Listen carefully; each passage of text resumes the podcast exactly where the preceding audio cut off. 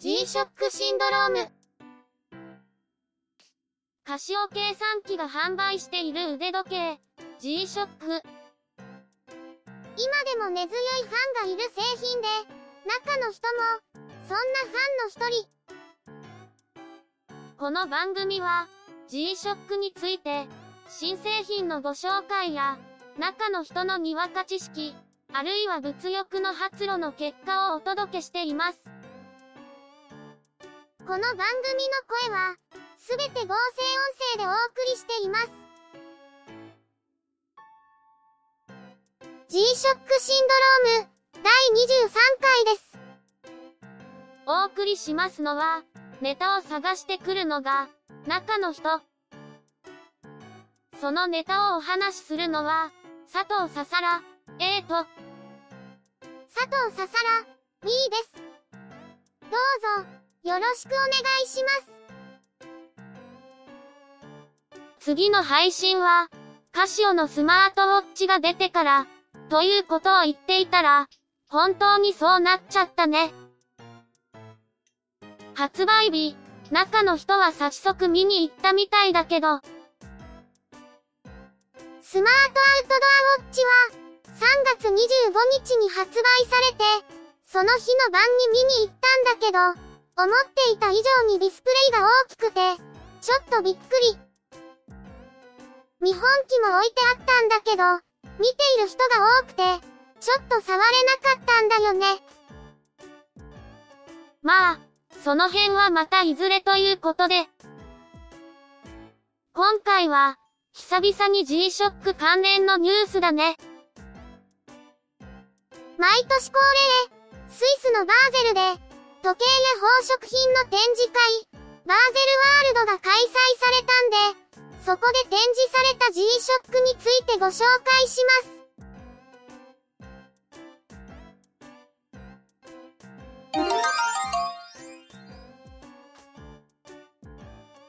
毎年春、スイスのバーゼル市で開催される、時計や宝飾品の見本市、バーゼルワールド、今年も開催されました。昨年も、バーゼルワールドに出品された製品を紹介しましたね。毎回バーゼルワールドでは、スペシャルモデルが設定されますが、今年は、グラビティマスター、GTW1000 に設定されました。GPS ハイブリッド電波ソーラーを搭載する、かつてのスカ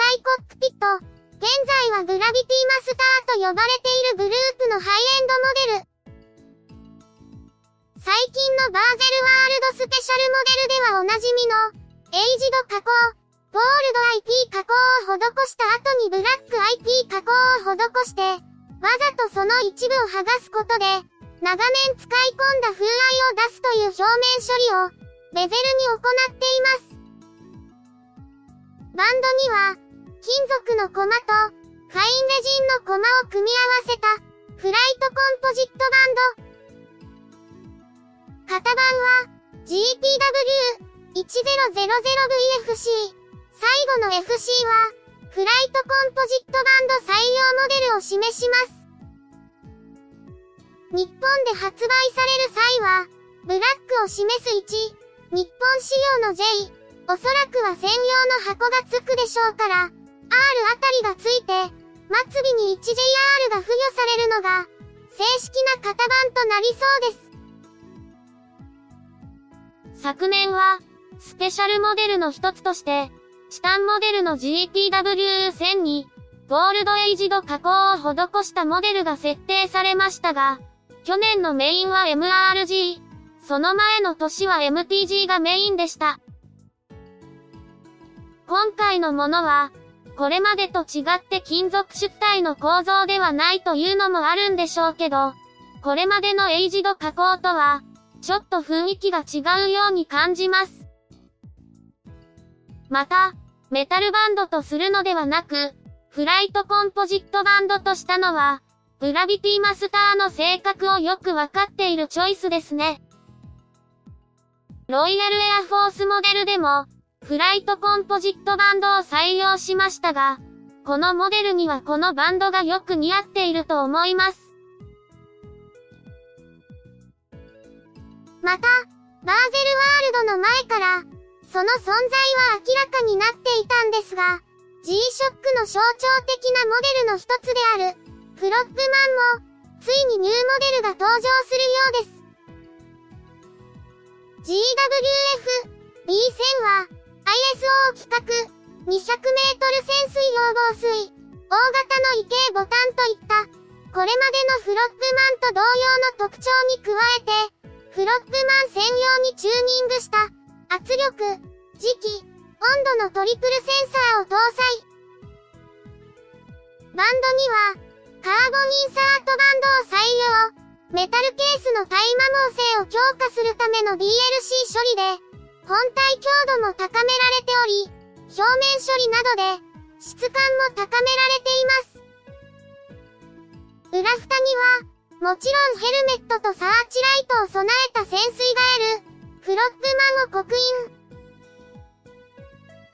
ごついのはごついんですが、久々に、すっきりとして美しいデザインの G-SHOCK が出てきたなと思います。近年のハイエンドモデルに通じる装備を備えながら、フロップマンの特徴であるアシンメトリーデザインや、見やすい盤面など、これぞ G-SHOCK という特徴が多いですね。ウエットスーツの上から着用することを想定して、カーボンインサートバンドは、通常よりちょっと長め、方位系は、自動水平補正機能を持っていたり、ダイビングモードでは、浮上速度が速すぎると警告する機能など、ダイバーズウォッチとしての機能も豊富です。ああ、何も言わないけど、中の人が欲しがっているのを感じる。でもフロップマンって、盤面が左側にオフセットしてるんで、右腕に腕時計をつける中の人にとっては、鬼門なんだよね。手首を振ると当たるからね。ただ、普通に腕時計をつけると、袖に隠れるんで、左にオフセットしてると、実は便利な場面もあったりして。後押ししたらあかん。他にも、MRG、MTG も出品されていて、MRG は、MRG20 周年記念モデル、MRG G10HT が出品されました。MRG G10 をベースに、金属の板を、ハンマーで立体的に打ち伸ばしていく均衡技法、追記を採用。ベゼルには、追記独特の文様がついており、非常に美しいです。世界限定300本、価格は、70万。まあ、職人さんにより、一本一本手作業で仕上げが施されているとのことですから、腕時計といっても、もはや一つの芸術品ですね。ベゼルやバンドは、おぼろ銀色、ビスやボタンは、赤金色、刀や甲冑に使われる色合いを選択しているのも、和の風合いを強くしていますね。MRG G10HT は、チタンを使っているとのことで、素材も高額ですが、そこに、職人さんの仕事が加わるので、やはりそれなりのお値段になりますね。MRG の20周年記念モデルにふさわしい、迫力と風合いを持ったモデルだと思います。中の人の発給では、3ヶ月分でも買えないんじゃないですかね。おいやめろ。MTG も、バーゼルスペシャルモデルを設定しましたが、こちらは限定数を切らず、通常販売するようです。MTG G10AR は、ローズゴールド IP 加工を施した後に、ブラック IP 加工を施し、一部を剥がすという、こちらもエイジド加工を施していますが、以前のスペシャルモデルと違って、少し錆びたように見える風合いが特徴的ですね。針などの色合いも合わせることで、非常にヴィンテージ感の高い雰囲気です。このほか、発売時期などは未定ながら、ガルフマスターのニューモデル、GWN9000 も発表されているようです。気圧、温度、方位、推進のクアッドセンサーを搭載、5時側に配されたインダイヤルで、気圧変化やタイドグラフなどの情報を表示しますが、インダイヤルの駆動には、デュアルコイルモーターを採用し、レトログラードの表現を実現しているとのこと。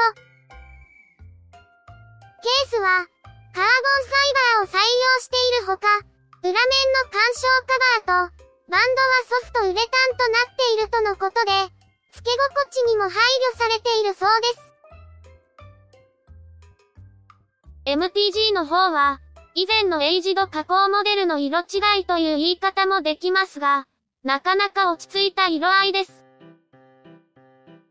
ガルフマスターのニューモデルも、なかなか良さそうですが、いつ頃の登場なんでしょうか？気になります。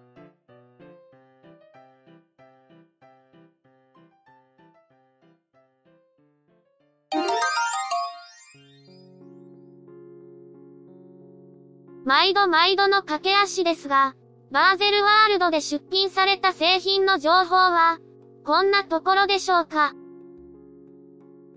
カシオの春夏モデルの発表会も行われているので、その情報もあるんですが、これは次に回すことにします。春夏モデル発表会といえば、イルクジーやアースウォッチの情報も出てくるね。他にもニューモデルの情報があるみたいだから、なかなか楽しみ。ネタがあるから、次の配信は、あまり間を置かずにやることになるね。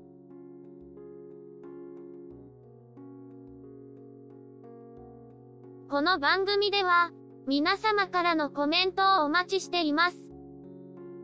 番組の内容へのご意見などのほか、G-SHOCK にまつわるエピソードなども歓迎です。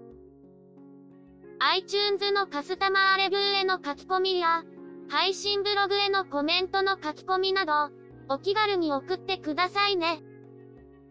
ゆるい番組ですから、気兼ねなんかいりませんからね。